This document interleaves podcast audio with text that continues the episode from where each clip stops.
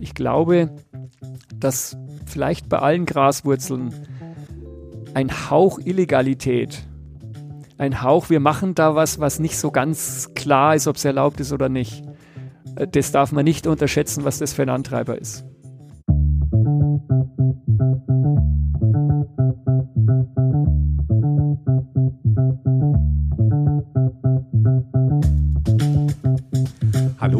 Herzlich willkommen zu Kluges aus der Mitte, dem Podcast von und mit Sabine und Alexander Kluge. In unserem Podcast treffen wir Menschen, die Veränderungen in Unternehmen angestoßen haben, ohne Auftrag, mit mehr oder weniger Erfolg.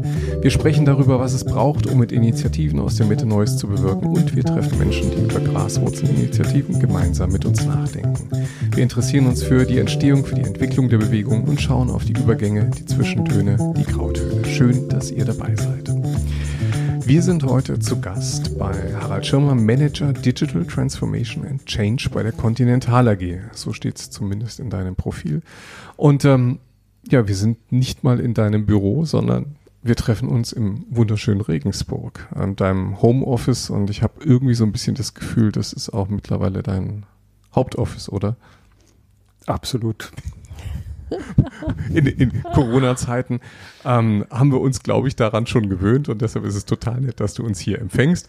Also äh, wir haben natürlich vor allem das Gespräch mit dir gesucht, weil du A, glaube ich, vielen Hörern schon bekannt bist. Äh, du bist äh, jemand, der sehr extrem sichtbar das Thema digitale Arbeitshaltung, vernetztes Arbeiten tatsächlich vorlebst, predigst, ähm, auch einfach selber tust und ähm, ja, und auch diesen neuen Arbeitsstil oder New Work Style lebst und auf der auf diese Art und Weise ja irgendwie auch selber immer ein bisschen so ein Treiber bist von Initiativen, die auch nicht unbedingt beauftragt sind, oder?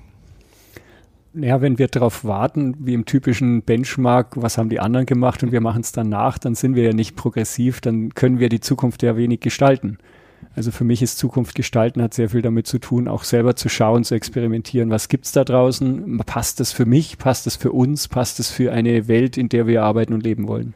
Und da bist du für uns natürlich äh, heute ein ganz besonders spannender Gesprächspartner, weil bei uns dreht sich ja alles um die Initiative aus der Mitte.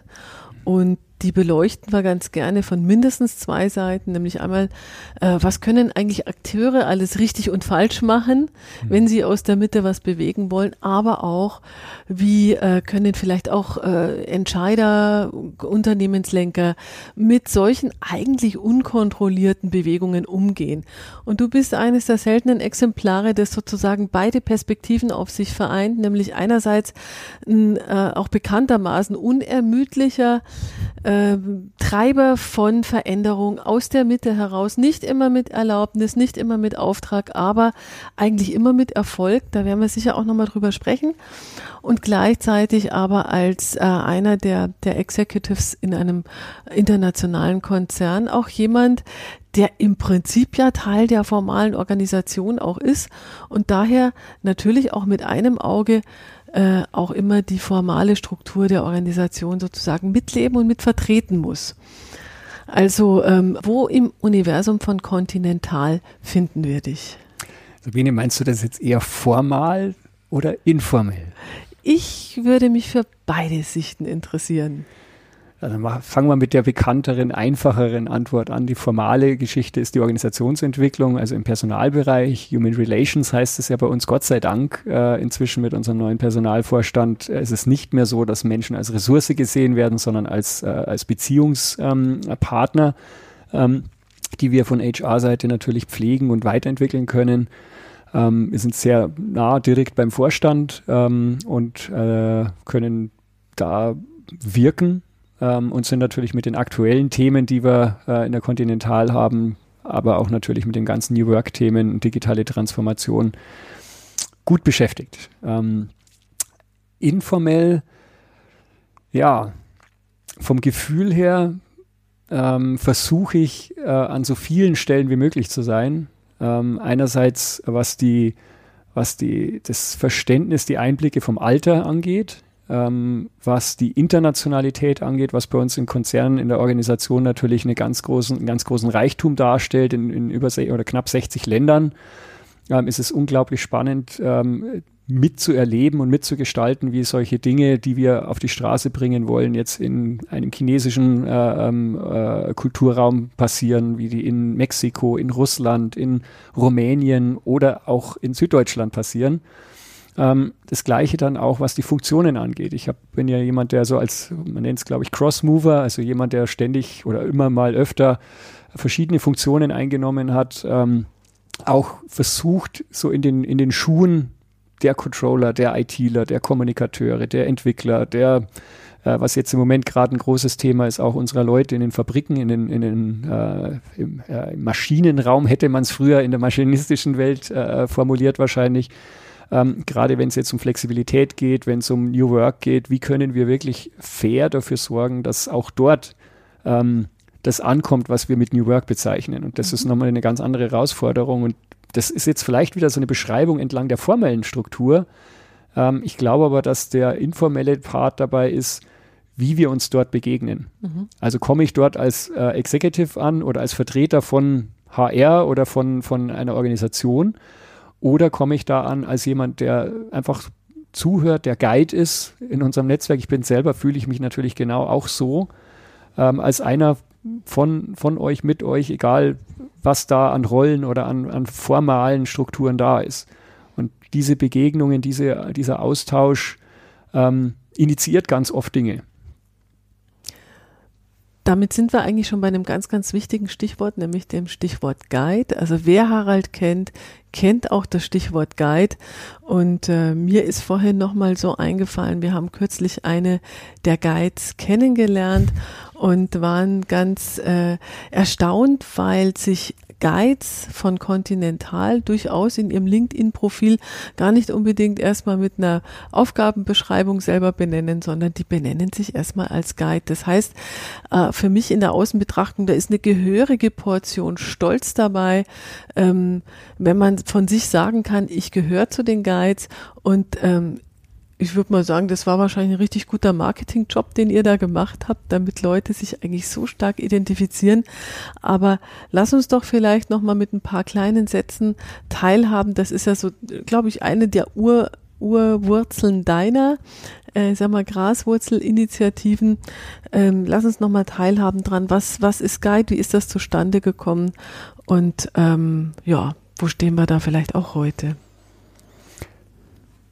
Ich glaube, dass wenn man, ich fange jetzt mal bei der Person selber bei mir an, wenn ich etwa eine Aufgabe vor mir habe, ähm, von der ich nicht weiß, ob ich sie schaffe, ähm, und sich in irgendeiner Form Rahmenbedingungen ergeben oder Menschen da sind, die mir dazu verhelfen, dass ich es schaffe, und zwar, dass ich es auch selber schaffe, ähm, dann kann sowas wie ein positiv, der positive Form von Stolz entstehen. Stolz ist ja so ein bisschen ein schwieriger Begriff, der ist auch ganz schnell negativ geprägt, aber ich würde mal behaupten, dass viele unserer Guides ähm, positiv stolz drauf sind, was sie selber in ihrem Umfeld erreicht haben. Mhm.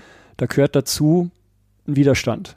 Ähm, das wird immer so als negativ betrachtet. Äh, äh, am liebsten hätte man den weg. Ich glaube aber, dass äh, wenn man als in, in diesem stolzen Gefühl, etwas geschafft zu haben, keinen Widerstand erlebt hat, dann ist dieses Gefühl auch nicht stark. Weil es, es war halt so. Es, es hat sich so ergeben. Es, ist, es war klar, dass es so kommt. Äh, ich äh, habe selber erlebt in, in meiner äh, Berufskarriere, wenn man so, so bezeichnen will, in 30 Jahren, in der ich in dem Unternehmen bin, dass am Anfang Unverständnis da ist. Ähm, wenn man dann dran bleibt, also das ist dieser alte Spruch, erst mhm. lachen sie über dich, dann mhm. äh, und so weiter. Ähm, dann bekämpfen sie dich und irgendwann hast du dann vielleicht gewonnen, hoffentlich ähm, dass, dass da wirklich die, die Emotionen äh, durch alle Farben durchgehen, bis hin zu dem offenen Widerstand. Wir wollen das nicht, dass du das tust. Das ist nicht deine Aufgabe, das ist nicht dein Thema. Ähm, hast du nichts, hast du keine Arbeit sozusagen. Und wenn man trotzdem dann noch dran bleibt und sagt, ja, ich mache meine Aufgaben trotzdem, ich mache dich Chef trotzdem zufrieden mit deinen Zielen, aber das ist mir so wichtig, dass ich weitermache. Mhm.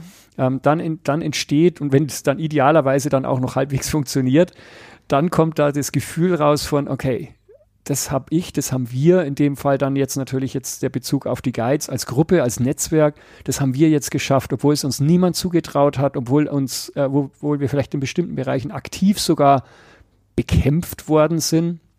Ähm, und das, was da entsteht, ist, ist glaube ich, dieser Stolz, den ich jetzt also ohne mit den Marketing-Experten zu nahe zu treten zu wollen, ich glaube nicht, das Ergebnis einer Marketing-Geschichte war, sondern das Ergebnis von einem, ein, einer, einer Persönlichkeitsentwicklung. Mhm. Kombiniert mit Niederschlägen, mit Rückschlägen, aber eben auch mit Gemeinschafts- oder Einzelerfolgen.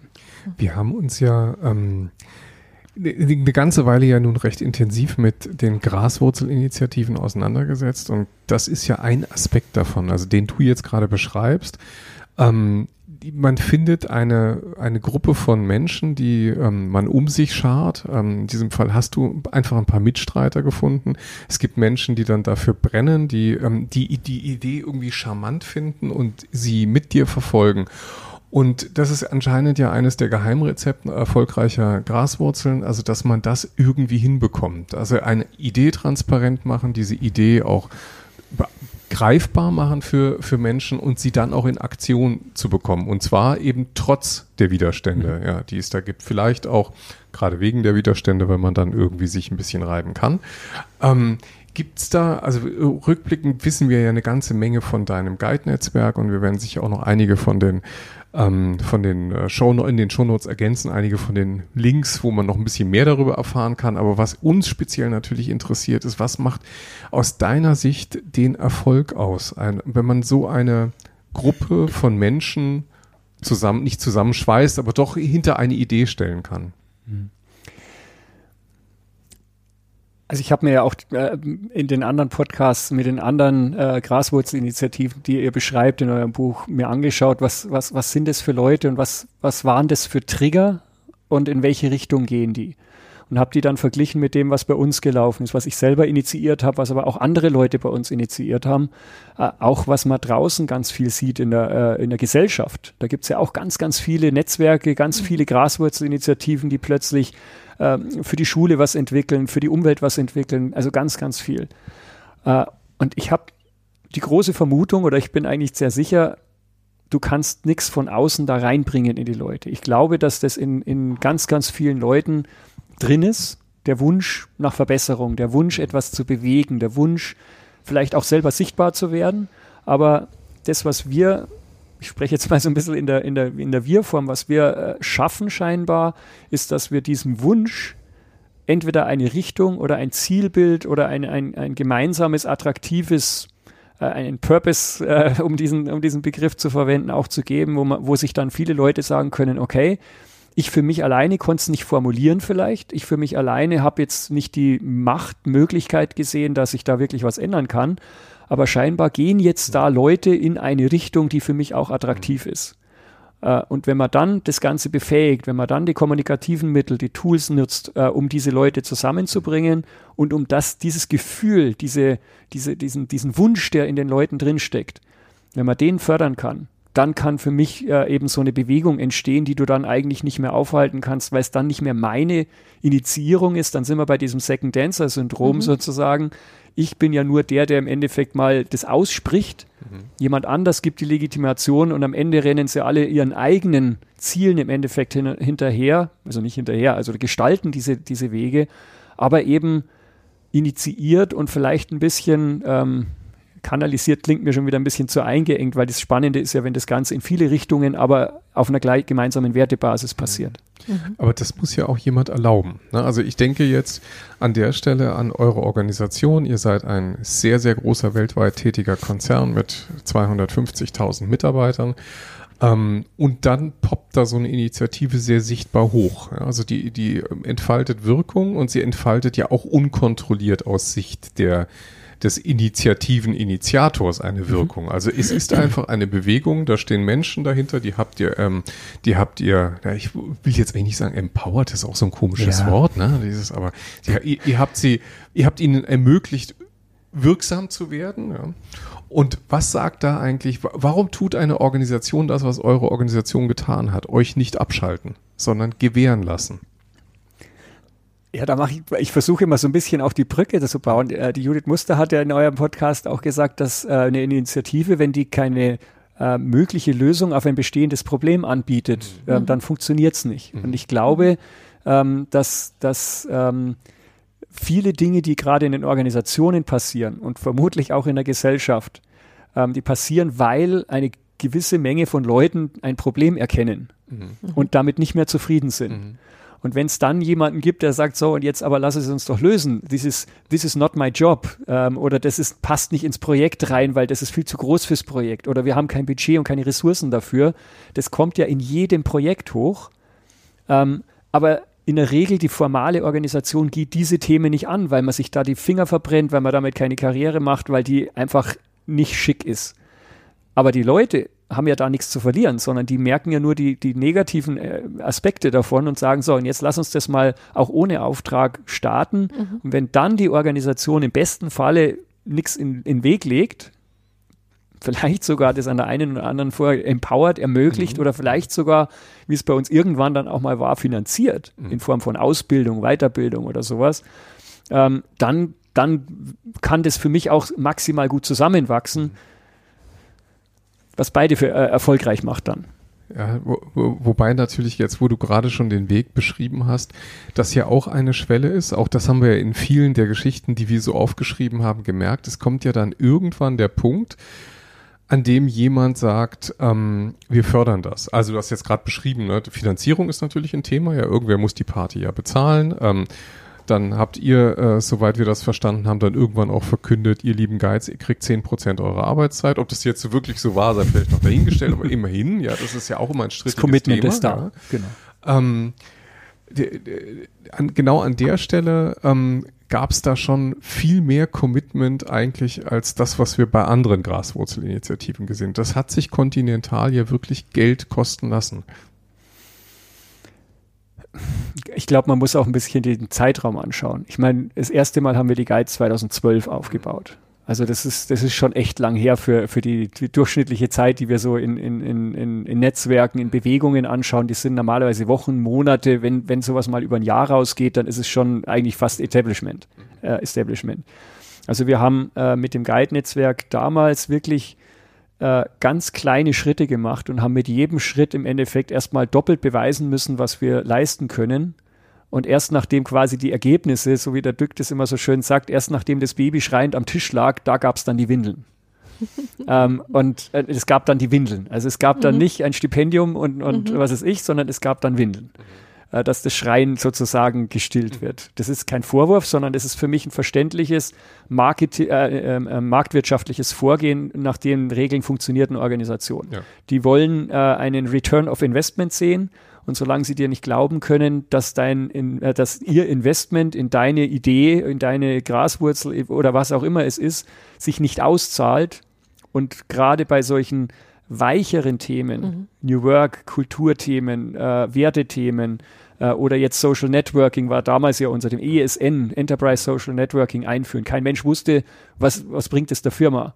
Es war irgendwie dran, irgendwie hat jeder gewusst, Organisat äh, Kommunikation und Zusammenarbeit wird besser damit, glauben wir, beweisen konnte es aber niemand. Ist ja bis heute an vielen Stellen noch nicht, äh, für viele noch nicht klar, was der wirkliche Mehrwert ist. Und in der Phase mit den Leuten die nächste Schwelle zu kriegen. Also die erste, äh, das erste Hinderung war, ich brauchte das Geld, um einen Kickoff zu machen. Äh, weil ich wusste, das kann ich nicht mehr selber finanzieren oder das kann ich nicht mehr irgendwie aus den Rippen leiern. Das, Da geht nichts mehr mit Tricksen, da müssen Leute. Reisemeldungen unterschreiben Ja, und so ja. weiter. Aber wir haben damals den Guides gesagt, den ersten Guides sozusagen, ihr müsst noch nicht mit eurem Chef reden. Also wir haben wirklich U-Boot-mäßig die Organisation äh, quasi äh, links und rechts überholt. Wir haben gesagt, wer Lust hat, macht mit und sagt es euren Chefs noch nicht. Aber da würde ich jetzt ganz gerne einhaken. Mhm. Ne? Das ist natürlich, also das ist ja schon echt ein Kulturhack, oder? Also mit so einer, mit so einer Ansage, ähm, also wir haben gesagt, heißt, da gibt's den Harald Schirmer, der sozusagen, ich sage jetzt mal ganz überspitzt, Genehmigung erteilt, äh, sozusagen an der eigenen Führungskraft was vorbeizumachen. Das ist ja der Inbegriff eigentlich des äh, Unterlaufens der der regulierten äh, Berichtsstruktur. Aufruf zum zivilen Ich, Ungehorsam. ich finde ja. ich find das super. Also nicht gleich, Ja. nicht, nicht Nein, erschrecken, nein, aber nein, gar nicht. Das ist, äh, das ist natürlich schon echt, also alles andere irgendwie über- überzeugt irgendjemanden und der macht Säckel auf und dann macht man, ja, aber das ist ja echt schon wahnsinnig couragiert zu Vielleicht- sagen, das nehme ich auf meine Kappe. ja, aber nimm, also Ja, es mag sehr mutig klingen, Mhm. ähm, aber ich mag das wirklich auch da den Ball ein bisschen runterziehen, weil ich habe mir, ja, ich habe mir mein erstes Okay versucht damals von meinem damaligen, damaligen Vorstand zu holen und habe es nicht bekommen. Mhm. Ähm, ich bin dann zu einem anderen Vorstand gegangen, damals Finanzvorstand, und von ihm habe ich es bekommen. Mhm. Und das war meine Legitimation Okay. sozusagen. Also der mutige Akt war, wenn dann eher nach der ersten Absage nochmal zum anderen Vorstand zu gehen, Mhm. aber dann mit einem, ja, Herr Schirmer, dann machen Sie es halt so, hatte ich äh, quasi für mich, äh, wenn man so will, formell, auch wenn es nicht unterschrieben oder irgendwo dokumentiert war, ich hatte einen Go, okay, mach mal so. Äh, Mhm. Und die, so, ja? ja, und damit, äh, und, und dann ist es auch immer eine Frage, wie man die Geschichte erzählt und was, Mhm. was da reinkommt. Ich bin natürlich jetzt nicht losgegangen und habe gesagt, Leute, vergesst eure Führungskräfte, äh, macht einfach, was ich sage. Also das hätte eh nicht funktioniert. Sondern Nummer eins, äh, wir haben damals jeden einzelnen Guide persönlich ein Onboarding gegeben. Also jeder einzelne von den 400 und in Klammern, es waren 800, von den 400 dann am Schluss aktiv geworden sind, die wir angesprochen haben, hatten eine persönliche Ansprache. Die wussten, also die kannten damals einen Harald Schirmer nicht und damals auch die, die mir geholfen haben, waren damals völlig unbekannt. Ähm, aber wir waren zumindest mal aus organisatorisch formell waren wir von einer zentralen Stelle. Das war auch schon mal eine gewisse Legitimation, warum der eine oder andere äh, nicht sofort aufgelegt hat. Also auch das gab es in manchen Ländern. Wir sind auch angeschrien worden von Führungs-, also es gab wirklich die ganze Bandbreite. Und wir haben ähm, bei den freiwilligen Guides, äh, wir haben ihnen ja nicht nur gesagt, muss dein Chef nicht sagen, sondern mein Ziel war es damals, für uns zu beweisen, dass wir mit ESN so viel effizienter werden, dass die 10 Prozent, die ihr quasi braucht für eure Zeit, die könnt ihr wieder reinarbeiten sozusagen. Also ihr werdet in eurem Tagesgeschäft so effizient, dass ihr euch damit selber die 10 Prozent erarbeitet. Also von daher konnte ich es, glaube ich, ganz gut, wenn einer gekommen wäre, legitimieren. Aber trotzdem, das ist vielleicht der, der, der, das, der wichtige Punkt. Ich glaube, dass vielleicht bei allen Graswurzeln ein Hauch Illegalität, Mhm. ein Hauch, wir machen da was, was nicht so ganz klar ist, ob es erlaubt ist oder nicht. Äh, Das darf man nicht unterschätzen, was das für ein Antreiber ist. Mhm. Ja, das kann, das kann ja tatsächlich sein. Also, dass das so ein bisschen der, der, äh, die, die Würze ist. Ich würde gern auf einen Punkt zurückgehen, äh, den ihr beide gerade nochmal euch zugespielt habt, nämlich das Thema, wir suchen eigentlich den Return on Investment auch bei so, bei, bei solchen kulturellen Themen. Und das ist schwer genug. Also manchmal versuchen wir uns da auch irgendwie äh, was hinzurechnen oder so mit äh, irgendwelchen qua qualitativen äh, Metriken. Aber eigentlich wissen wir, äh, dass es unendlich schwierig bis unmöglich ist, ähm, tatsächlich eine Effizienzsteigerung abzuleiten von einem äh, kulturellen, von einer kulturellen Initiative. Die spannende Frage ergibt sich, wenn man das Ganze umdreht und sagt, was wäre denn eigentlich passiert?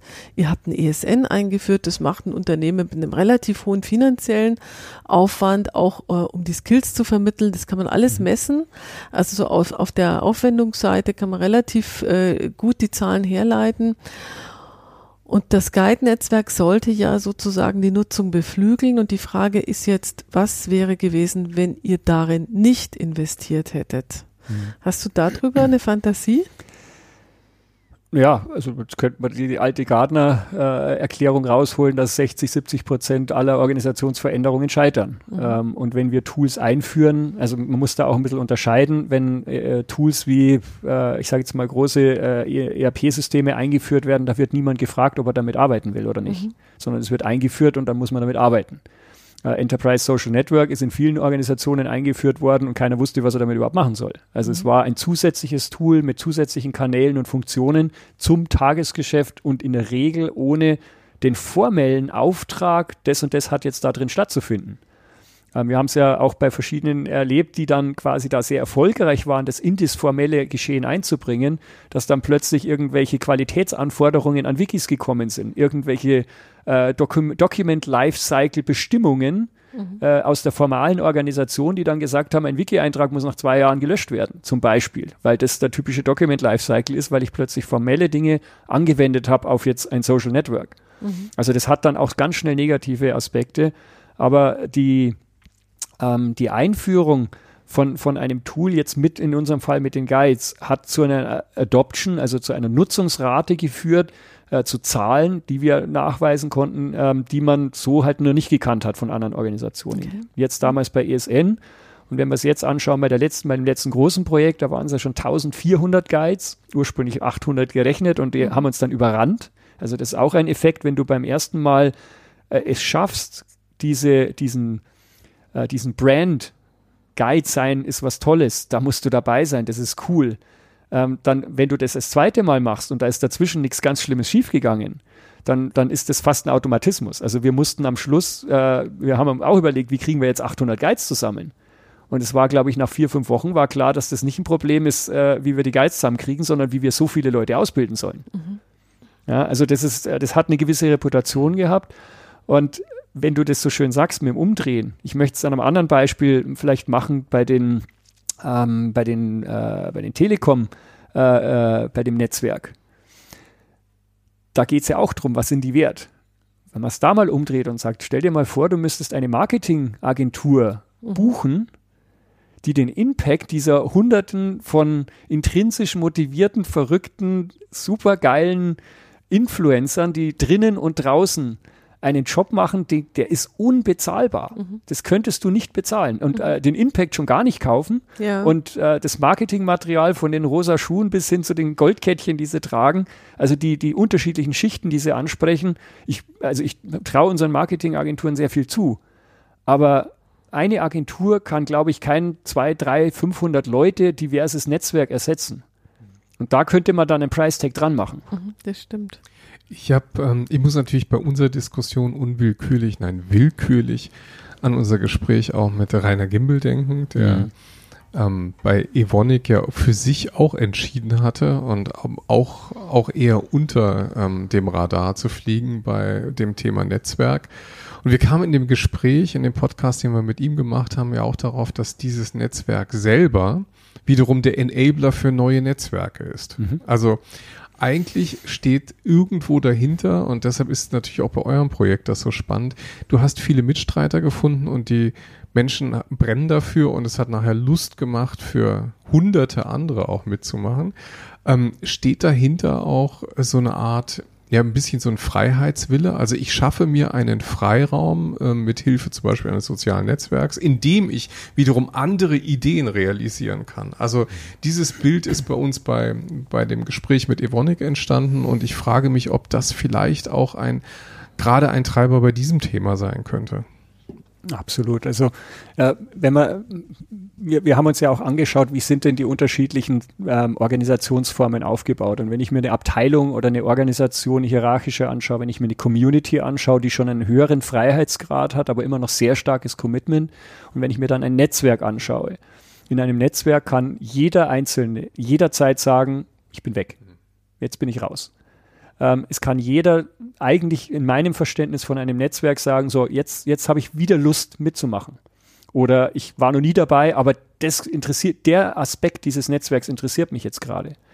Ich glaube, dass der Freiheitsgrad in, in meinem Verständnis von Netzwerken extrem hoch ist, was die Beteiligung, was die, was die Intention, was die, was die Aktivierung der Leute angeht, sehr, sehr hoch ist. Und wenn ich jetzt mit diesem Netzwerk arbeiten möchte, muss ich dann aber auch die Freiheit sozusagen in allen Aktionen mit einbauen. Das heißt, wenn ich ein Netzwerk ausbilde, weiterbilde, entwickeln möchte, dann muss ich auch bis in die einzelnen Trainingseinheiten diese Freiheit einbauen.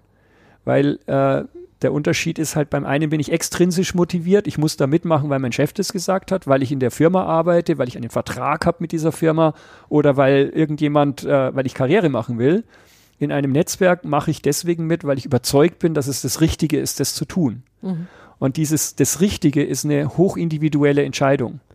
Äh, das heißt, wenn ich die Freiheit nicht lasse, die Diversität hier äh, äh, wirken zu lassen, die Buntheit der, der unterschiedlichen Perspektiven und vorgebe, das hat so und so zu sein, dann verliere ich ganz, ganz schnell äh, die, den, den, den, den Connector zu der, der, der Diversität. Ähm, genau da äh, wird es jetzt ja auch nochmal spannend. Also ich würde, da sollten wir jetzt mal reinleuchten in diesen Zwischen, in, in diese Zwischenschritte.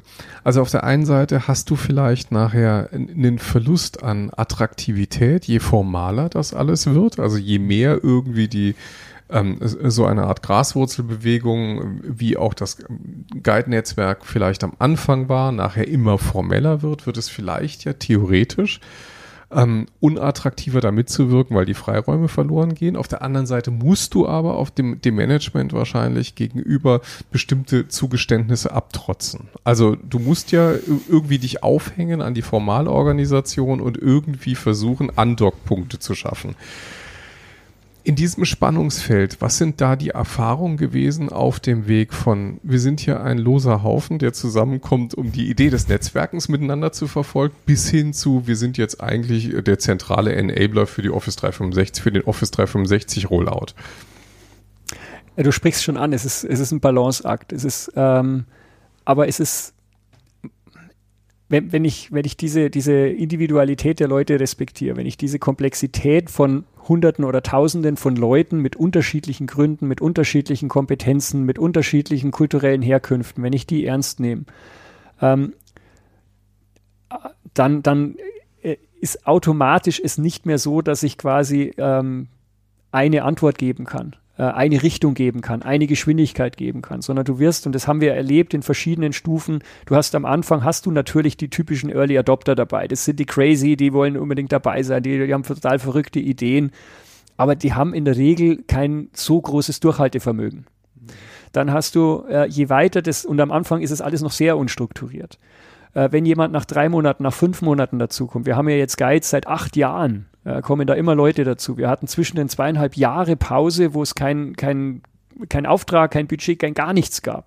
Äh, und die Leute haben trotzdem gesagt, ich, ey, ich bin Guide. Ja, das ist ein Lebensgefühl, das ist eine Lebenseinstellung, das ist kein, mhm. ist kein Job. Mhm. Ähm, und die sind immer noch da. Ähm, das heißt, die Leute haben äh, äh, genau, und also die ersten sind die Wilden, dann kommt es in der nächsten Phase, kommen dann Leute, die, die lieben es eigentlich schon eher so ein bisschen so, äh, ein bisschen Struktur soll schon sein. Ich möchte schon ein bisschen klarer wissen, was es ist. Die wollen gar nicht so ins komplett freie Philosophieren, sondern die wollen schon eigentlich einen Auftrag haben, aber da geben sie sich voll rein. Und dann hast du nochmal noch mal später Leute, das haben wir auch gemerkt, ähm, wir haben äh, am Anfang sind auch oft die unterwegs, die auf die Bühne springen. Das sind die, die sehr präsent sind, die, die, die, die einfach das genießen, im Scheinwerferlicht zu sein und machen da einen ganz, ganz tollen Job. Ähm, aber ihr seid selber auch auf Bühnen, wenn du deinen gleichen Vortrag selber schon zehnmal gehört hast, dann wird's, äh, wird's, wenn man so ein bisschen so ein Wilder ist, dann wird's einem langweilig. Machen wir nicht bei uns. Ist jeder natürlich. individuell. ja, natürlich. ähm, Entschuldigung. das war mir klar, dass das natürlich nicht so ist. Aber das ist ja der Antrieb, warum man es dann individuell ja, auch macht. Also man kann es ja gar nicht gleich machen. Und gleichzeitig gibt es aber die Leute, die sagen, ähm, äh, die sind, ich, ich möchte es jetzt nicht auf Introvertierte runterbrechen, aber das ist ein, ein Persönlichkeitsmerkmal, was wir erlebt haben. Da waren alle anderen schon von der Bühne herunten. Da war das Thema eigentlich schon durch. Das Projekt war schon abgeschlossen. Und dann kamen plötzlich Guides um die Ecke und hatten plötzlich Ideen und hatten plötzlich äh, Ansätze, etwas zu tun, die, die das hat uns vom Hocker kaut. Mhm. Und die waren nicht so laut. Das waren Leute, die haben quasi erstmal alle anderen machen lassen. Die haben erstmal geschaut, was alles geht und was alles nicht geht. Haben das auch noch 23 Mal reflektiert vielleicht und sind dann aber mit so einer mit so einer soliden Aussage gekommen, äh, wo alle anderen vorher gesagt haben, Respekt, mhm. Wahnsinn. Mhm. Und wir haben am Anfang immer gemeint, ja, ihr, ihr macht's ja gar nichts. Und das hat mir dann, und das kommt jetzt auf diesen formalen Punkt nochmal zu sprechen, wenn du ein, ein so ein Netzwerk äh, von Individualisten, von unterschiedlichen Persönlichkeitsstrukturen, dann in ein Reporting packen müsstest oder dann ähm, rechtfertigen musst in Form von, äh, wie viele Ausbildungsstunden haben die, wie viele Erfolge haben die gemacht, dann zerstörst du diese, diese, diese äh, diese breite Möglichkeit an Einflüssen. Mhm. Und Adoption, Kulturadoption ist für mich etwas, da brauchst du die, die innerhalb von fünf Sekunden auf der Bühne stehen und du brauchst aber die, die auch nach zehn Jahren immer noch auf der Bühne stehen oder dann ja. erst kommen. Wie und hast du die denn geschützt? Also wie hat, hast du, ähm, Harald Schirmer, wie hast du die geschützt, die Leute vor diesem doch wahrscheinlich statt also der hatte wahrscheinlich stattgefunden, dieser Zugriff aus dem Management, die gesagt haben, wir brauchen Zahlen, wir brauchen äh, wir, brauchen verlässliche Werte, um zu sehen, ob da jede Stunde, die wir da reingesteckt haben, jeden Euro für diesen Kickoff, bei dem die Leute weltweit nach Hannover geschafft hast, ähm, wir, wir, wir brauchen da irgendwie ein Zahlenwerk, um Zuversicht zu haben, du machst nichts falsch. Das war ja dann wahrscheinlich dein Job oder euer Job, ähm, da einen Schutzwall zu bauen. Ich würde sagen, es ist das Vertrauen zu den Entscheidern aufzubauen, dass das, was wir da tun, verrückt ist, aber bitte beurteilt uns mit den Ergebnissen und nicht mit dem Weg. Also ich hatte es, um es konkret zu machen, ähm, ich hatte so oft die Situation. Vor dem Kickoff noch hat mich die, die ich sage jetzt mal, Verantwortliche fürs Budget nochmal äh, quasi auch darauf hingewiesen, Herr Schirmer, sowas machen wir nie wieder. Wir haben keine richtige, fertige Agenda. Wir wissen nicht, was die Leute machen. Wir gehen hier in eine Indoor-Beachvolleyballhalle mit, mit 1600 Quadratmetern Sand und wollen da ESN einführen. Äh, das, das geht nicht. Das können wir nicht mehr machen und, äh, und wir trotz, und ich trotzdem das Vertrauen bekommen habe, okay, wir sind bis hierher gekommen, wir haben jedes Mal bewiesen, dass wir das äh, hinkriegen und das wird klappen. Mhm. Ähm, und dann die gleiche Person damals dann mit unserem ähm, äh, Kommunikationschef und, und noch zwei und HR-Chef dann gekommen ist und hat gesagt, Herr Schirmer, sowas haben wir noch nie erlebt, das müssen wir wiederholen. Mhm. Also äh, ich habe es äh, auch bei, den, bei, bei dem anderen Projekt finanzmäßig, Herr Schirmer, wir haben noch nie sowas so finanziert. Das haben wir noch nie gemacht. Das ist Zuständigkeit der disziplinarischen Führungskräfte. Ich gesagt, aber die arbeiten nicht für die disziplinarischen Führungskräfte, die arbeiten für die Continental AG. Mhm. Also gibt es einen bestimmten Betra Bereich, dafür sind wir verantwortlich. Wir wollen was von den Leuten. Wenn wir das Commitment von den Chefs haben wollen, dann müssen wir zeigen, dass wir ihnen auch was geben dafür. Auch wenn wir es noch nie so gemacht haben. Und ich, ich habe Gott sei Dank bis jetzt immer Wege gefunden, diese Leute, diese Entscheider, äh, denen ein Vertrauen aufzubauen. Da kommt dieser äh, äh Trusted Irritator Begriff her, der, der, den ich so gern mag eigentlich. Also ja, wir vertrauen dir irgendwo, was du da tust, auch wenn wir es nicht richtig einschätzen können. Du irritierst uns auch damit, aber wahrscheinlich brauchen wir es. Und am Ende stimmt das Ergebnis. Ich äh, würde vielleicht da mal kurz einen Schwenk ähm, in der Richtung nehmen, ein bisschen rauszoomen, weil wenn man so als Trusted Irritator ist, dann hat man schon den Weg hinter sich und dann ist man ja deshalb trusted, weil man eine Weile dem Harald zugeguckt hat, was er so treibt und glaubt, dass wenn er sich wieder was Verrücktes ausdenkt, das wahrscheinlich irgendwie funktionieren könnte. Also irgendwie glaubt man dir ja anscheinend dann. Jetzt in der heutigen Zeit, wir haben ja jetzt seit ein paar Monaten Ausnahmezustand. Also wir haben ja jetzt irgendwie eine Situation, in der wir uns befinden, in der plötzlich ähm, von außen irgendwie eine völlig neue Situation entstanden ist. Corona hat, glaube ich, alles kräftig durcheinander geschüttelt. Ähm, und wir haben wirklich gelernt, oder mussten erfahren, was Komplexität in, äh, in einem Arbeitsumfeld tatsächlich bedeutet. Das heißt, die Linearität war plötzlich vorbei und wir mussten mit einer völlig neuen Situation umgehen. Was heißt das aus deiner Sicht für gerade jetzt Bewegungen aus der Mitte? Was heißt es auch für dich persönlich? Ja, wir sitzen ja nur gerade hier in Regensburg, wo du sonst ja auch viel unterwegs warst. Also lass uns mal vielleicht einen Blick drauf werfen, wie könnten wir ähm, mit, mit Bewegungen aus der Mitte umgehen, vor allem vor diesem Hintergrund äh, der Komplexität unseres Umfelds. Indem wir Komplexität mehr lieben und schätzen lernen, glaube ich, wäre also die kurze Antwort, aber die ist nicht zufriedenstellend. ähm, ist wahrscheinlich auch schwer zu erklären, oder? Also wenn, wenn, du das dann jemandem erklären musst, der so ähm, bisher so linear getickt hat ja, also äh, wenn ich mir Management, die Methodiken äh, anschaue, dann ist das natürlich eine Art und Weise, komplizierte Dinge zu vereinfachen, Rollen zu verteilen, am Schluss zu kontrollieren, ob es passt und dann den Elefanten wieder zusammenzubauen. Das haben wir gelernt, da sind wir super gut drin, da kommt noch Lean dazu und all diese, also all diese Methoden, die wir über die letzten 100 Jahre aufgebaut haben, die, die haben uns zu dem gemacht, was wir heute sind. Also ich meine jetzt als Organisation, erfolgreich ähm, mit hohen Qualitätsstandards und so weiter.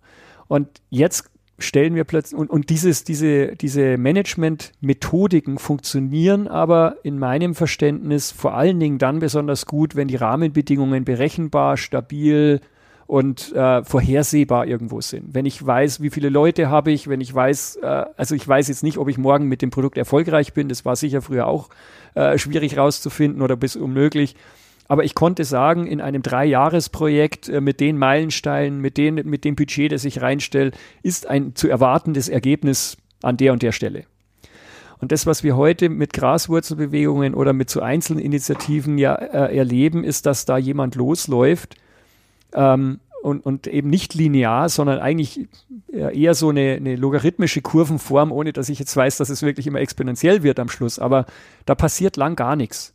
Da läuft ein Harald Schirmer oder ein, ein wie, wie, wie sie auch alle heißen, die ganzen Leute, die jetzt versuchen, was zu bewegen, die lang, laufen lange, lange rum und haben Ideen und machen da einen Versuch und machen da ein Minimum Viable Product sozusagen. Mhm.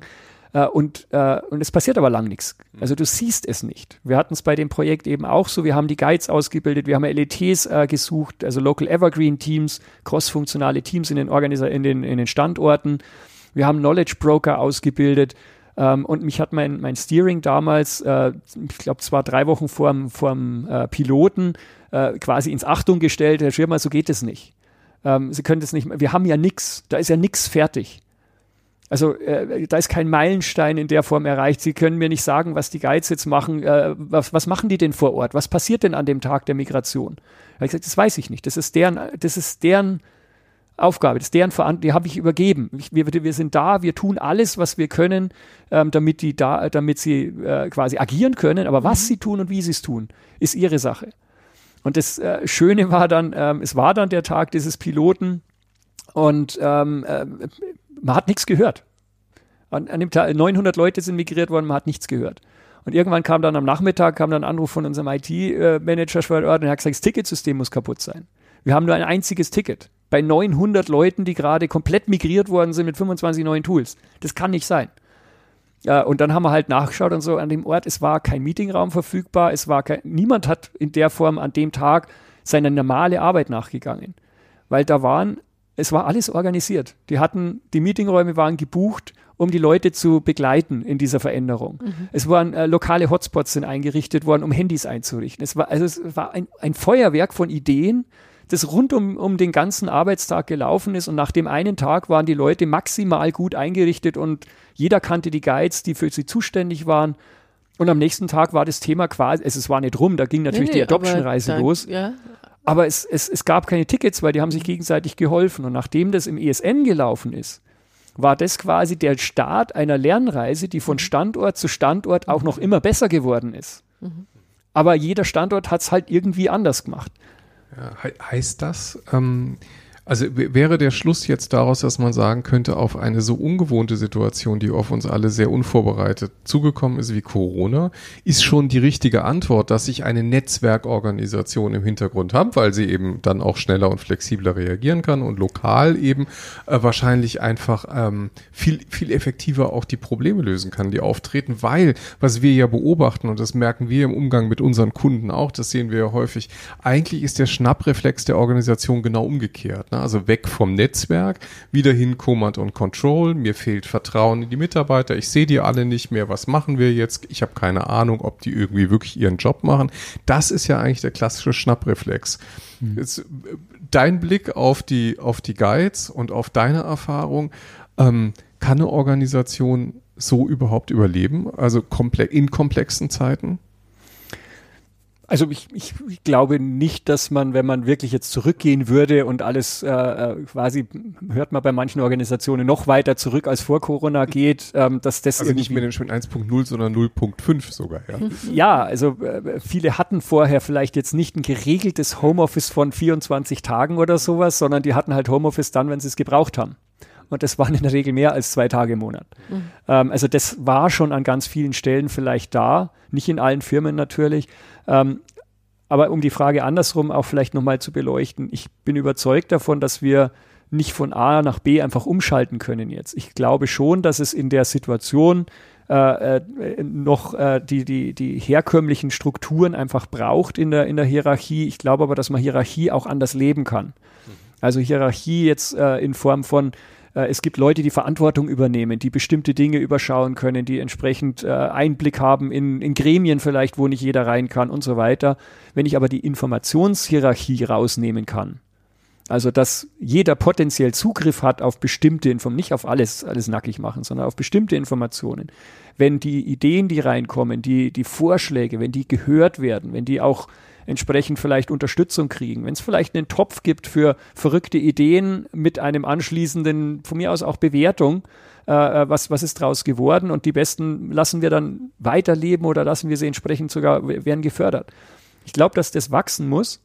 Und der, der Hebel an der ganzen Geschichte für mich ist, ist der Begriff, den wir vorher schon mal besprochen haben, nämlich Zutrauen. Mhm. Wir haben mhm.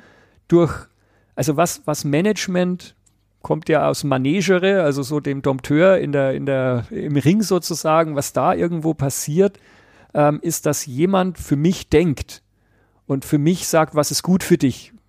und mir dann das als Aufgabe gibt und ich setze das dann hoffentlich genauso um. Also so ein bisschen so, wie man Roboter programmiert. Mhm. Ich kriege Regeln und ich kriege Prozesse und ich kriege das Werkzeug und die Materialien und ich soll sie halt in der Zeit zusammenbauen.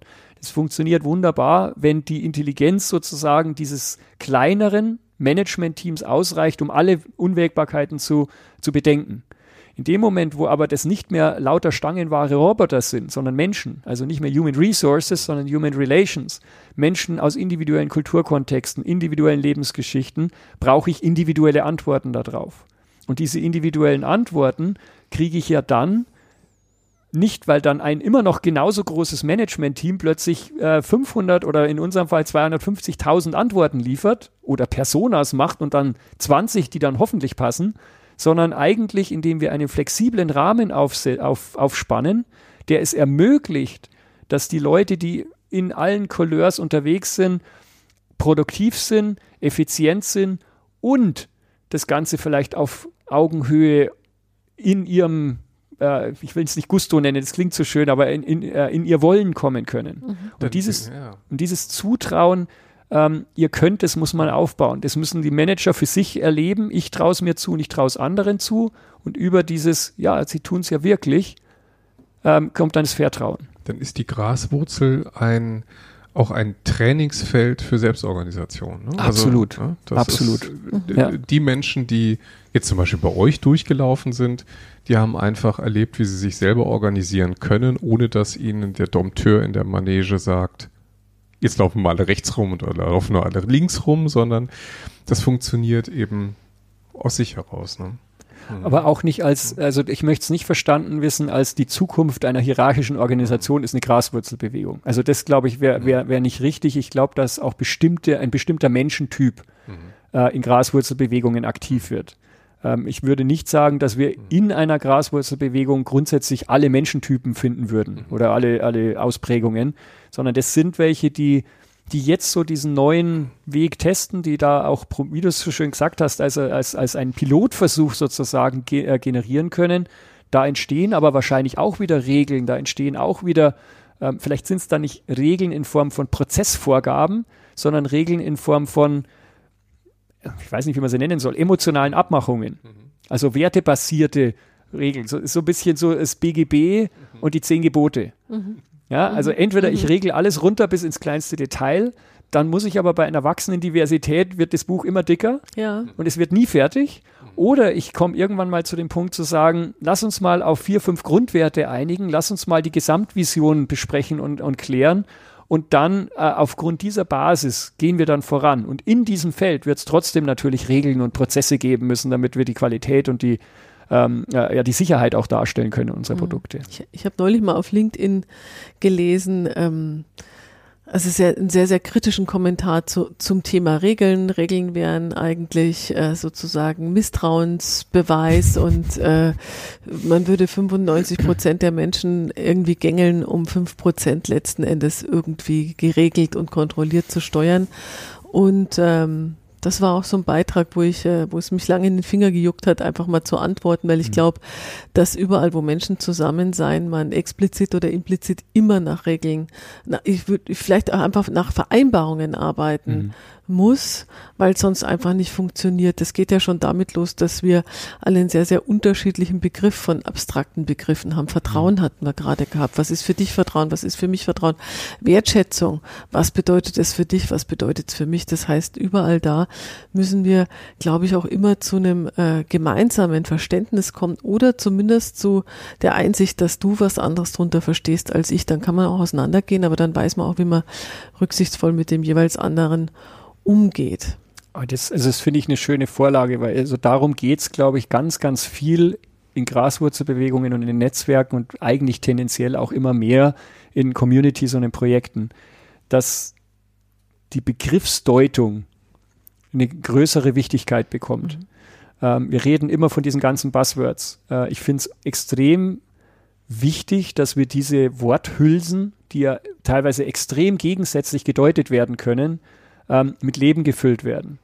Also wenn jemand äh, das Thema, wie du gesagt hast, das Thema Vertrauen als Begriff verwendet, dass dann auch äh, ein gemeinsames Verständnis oder also zumindest mal ein Wortraum entsteht, was kann denn das alles bedeuten für uns? Also kenne das Beispiel, so Transparenz. Für den einen ist es Big Brother und der kriegt sofort die Pickel, wenn jemand sagt, äh, mhm. der, jetzt will er wieder was transparent machen. Mhm. Und für den anderen ist der gleiche Begriff die Basis von kollaborativem Lernen. Mhm. Also der ein Begriff und extrem gegenseitig. Und so sehen wir das bei vielen dieser Buzzwords. Für den einen ist es ein rotes Tuch, für den anderen ist die Heil Heilsbotschaft und alles dazwischen. Mhm. Wenn wir es aber schaffen, diese, ähm, diese, diese Begriffe, diese Hülsen durch Erlebnisse aufzuwerten, äh, zu beschreiben, ähm, dann ist dieser, dieser, dieser gemeinsame Weg der Beschreibung des Füllens dieses Begriffs ist eigentlich die Kulturprägung. Ähm, und wenn du ein klassisches Projekt hast, dann hast du ja normalerweise sind ja ganz wenige Leute, das Projektteam dabei, sich einen Begriff zu machen und daraus Dinge abzuleiten, also einen, einen Kommunikationsplan, einen Change Management Plan und so weiter, einen Rollout Plan und dann wird er ausgerollt. Nur in dem Moment, wo der Aus das Ausrollen ja beginnt, fängt ja für alle anderen erstmal das Kennenlernen dieser Worthülse an. Mhm. Und du sprichst aber schon quasi über die Ziele und die Ergebnisse und diesen Weg, den das Projektteam gemacht hat, haben aber alle anderen nicht gemacht. Und wenn man den jetzt schon mal, wenn man nur diesen Teil jetzt mal transparenter macht, dass man sagt, wenn wir ein Projekt anfangen, fangen wir vielleicht mit so einem Change-Glossar an oder fangen an, uns über die Begriffe zu unterhalten und mal zu klären, was meinst du dafür und was, was, was behält man denn in China von dem Begriff? Was, was sagt denn ein, ein, ein, ein Mexikaner zu dem Begriff? Äh, oder jetzt eben äh, jemand, der schon im Management ist oder jemand, der gerade frisch, frisch angefangen hat. Und über diese Kommunikation und die Auseinandersetzung entsteht ein gemeinsames Verständnis, das in meinen Augen dann hilft in der Adoption und den Widerstand reduziert, weil die Ängste, die da sind von der Worthülse, oh, das könnte ja heißen, äh, wird einfach reduziert. Mhm. Und übrigens, dieser Sprachkurs findet auch innerhalb von Graswurzelinitiativen ja. statt. Ich habe ja das große Glück gehabt, selber Teil solcher so einer Graswurzelinitiative zu sein und äh, ich war ganz hingerissen und begeistert von den ursprünglichen Intentionen dieser Graswurzelinitiative. Die haben mich also völlig gepackt und gewonnen. Und dann ähm, mit dem Reiferwerden der Kleinstorganisation in der Organisation fielen dann plötzlich so ein ganz klein bisschen die Verständnisse auseinander. Also wir wollten äh, Menschen in der Organisation auch enablen mit Selbstorganisations, ähm, äh, ich sag mal, Workshops. Mhm. Und dann kam irgendwann die Idee auf, naja, da kriegen wir ein Platz C dafür, wenn wir äh, unseren Führungskräften nachweisen, dass wir dafür verrechnet werden von mhm. den empfangenden Einheiten. Und da habe ich mich plötzlich irgendwann wiedergefunden und habe mir die Augen gerieben und gesagt, das ist ja schon mein richtiger Job in der Organisation. Ich bin in der Akademie, ich verkaufe mein Hirn gegen Geld, gegen Verrechnungsleistung.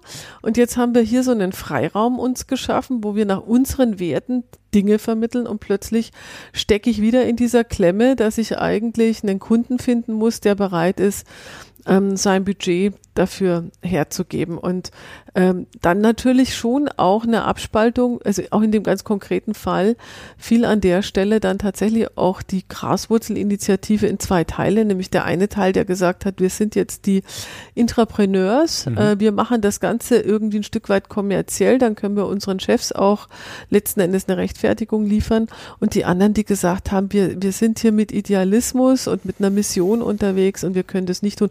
Und im Übrigen beide Seiten haben meiner Meinung nach absolut äh, legitime Argumente gehabt, aber es zeigt halt auch nochmal, wie komplex Organisation und wie komplex auch unsere Zeit ist, ohne das, äh, ohne das zu geißeln. Aber das ist aber eine sehr komplexe Situation auch gewesen.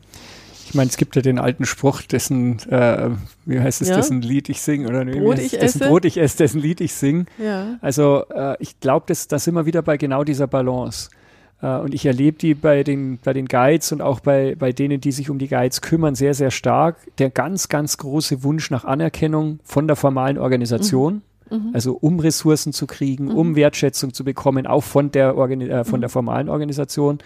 Und gleichzeitig ähm, das, das ganz tiefe Gefühl, wenn wir das tun, dann kommt auch alles andere, was ja. mit der formalen Organisation ja. kommt, nämlich ja. du musst dann wirklich nachweisen, was machst du wo und wie und warum. Gleich ein Berichtswesen, da gibt es gleich ein Controlling, da wird gleich ein Controller eingestellt. Ja, und, und das, das mhm. äh, und die Angst, und das ist das Schwierige zu erklären, das mhm. habe ich auch noch keine endgültige Lösung gefunden, sozusagen, da wirklich ein gutes Statement zu machen. Aber es geht nicht darum, Angst zu haben davor, dass wir nicht nachweisen können, dass wir wertvoll sind, mhm. sondern es geht darum, dass jede Art von Messung, ich will jetzt nicht den Sprung zur Quantenforschung machen, dass in dem Moment, wo du misst, veränderst du schon das Ergebnis. Mhm. Aber irgendwo hängt es damit zusammen. In dem Moment, wo jemand, egal welchen Maßstab, anlegt an ein diverses Netzwerk, wird er Leute dazu bringen, dass sie sofort aufhören. Mhm.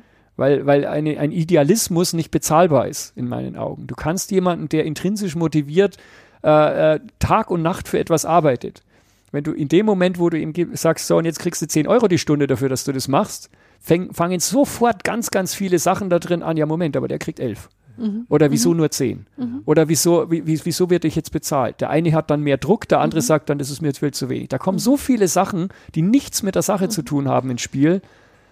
Das, das ist schädlich. Ich würde ganz gerne dieses Bild aufgreifen. Ähm, ich habe in meiner Präsentation so einen wunderbaren Spruch äh, gelesen, der mich eigentlich äh, nicht mehr losgelassen hat. Wenn Arbeit so geil wäre, dann würden wir sie umsonst machen. Hm. Und das Engagement in der Graswurzelinitiative, das machen Mitarbeiter umsonst weil es anscheinend so geil ist, dass sie dafür bereit sind, äh, ihre Freizeit zu opfern, ähm, in Konflikte zu gehen, auch sich vielleicht von dem einen oder anderen Kollegen schief anschauen oder anreden zu lassen.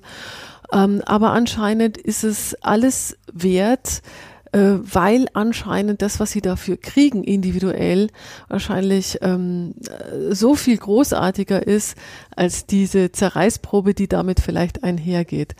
Und ähm, da schließt sich für mich gerade so ein bisschen der Kreis, weil du das einfach nochmal mit Bewertung und äh, mit Bezahlung sozusagen ins Gespräch gebracht hast, dass ähm, einerseits der größte Traum ist, in die Formalorganisation einzugehen und damit werden wir natürlich bewertbar und bezahlbar, weil dann wird das irgendwie Teil unserer Zielvereinbarung.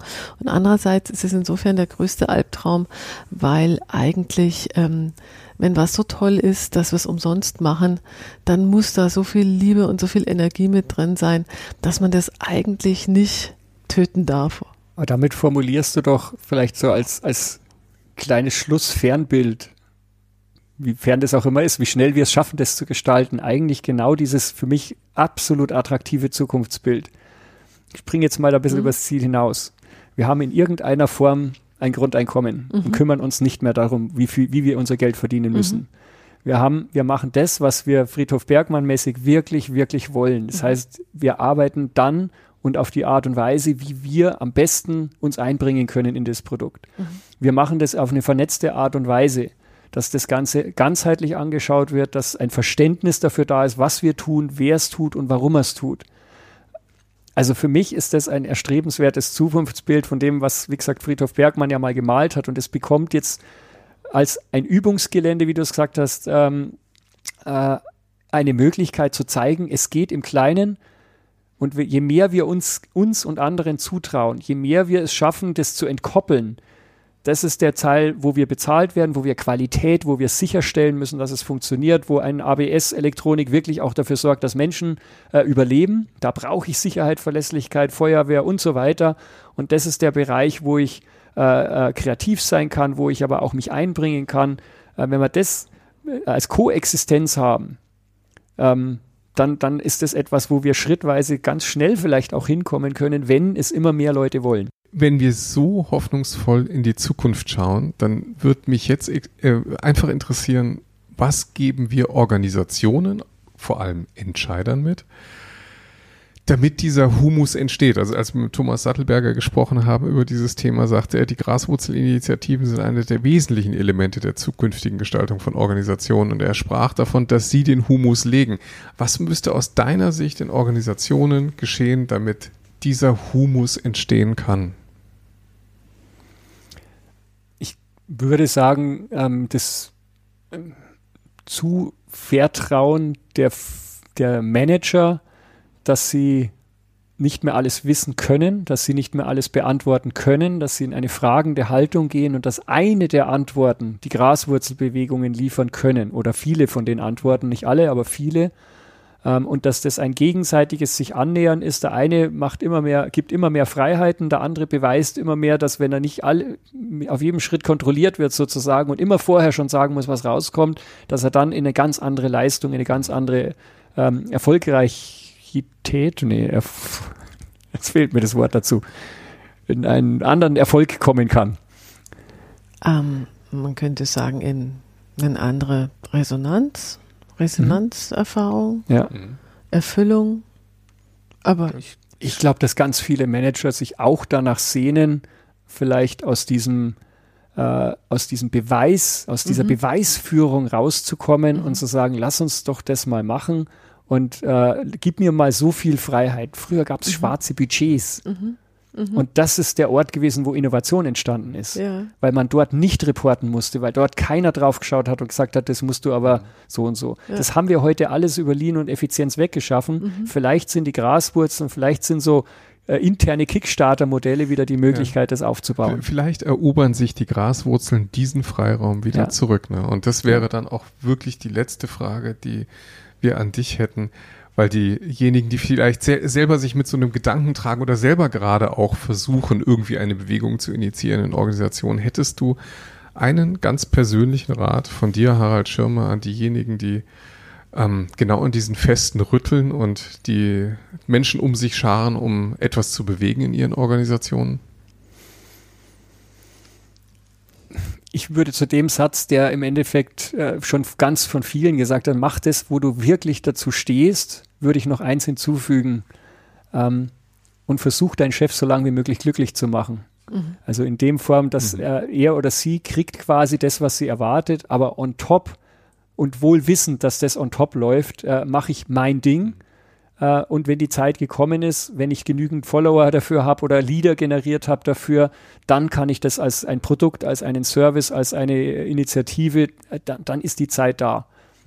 Aber äh, ich glaube, es ist wichtig, solange ich in einer Organisation bin, dass ich dafür sorge, über die Erfüllung meiner normalen Arbeit das Vertrauen bei meinem Chef aufzubauen, dass er, mich, dass er mir Freiheiten gibt. Die Freiheit kommt von erfüllter Erwartungshaltung im einfachsten Fall. Ich, ich mache das, was ich soll und der macht noch was anderes, aber solange er meine Ziele erfüllt, darf er. das ist ein gutes Bild. Sehr schönes Bild, ja. Mhm. Lieben Dank, Harald, für deine Gastfreundschaft und für, für den Austausch und die interessanten Gedanken rund um die Graswurzel und um, auch um, um deine Erfahrung. Wir haben uns hier sehr wohl gefühlt in Regensburg. Ähm, freuen uns, äh, dass äh, die Hörer auch dabei geblieben sind. Und zum Schluss bleibt immer so derselbe Appell an uns, äh, an unsere Hörer. Natürlich, ähm, wenn euch der Podcast gefallen hat, teilt ihn bitte. Ähm, wir freuen uns natürlich auch über Rückmeldungen und Bewertungen. Und ähm, wir schauen natürlich heute dann auch schon auf das, was in 14 Tagen ist, wenn es dann wieder heißt. Kluges aus der Mitte. Harald, ganz herzlichen Dank. Auch von meiner Seite. Dankeschön, Tschüss. Sabine und Alex. Und an alle da draußen. Ja. Danke.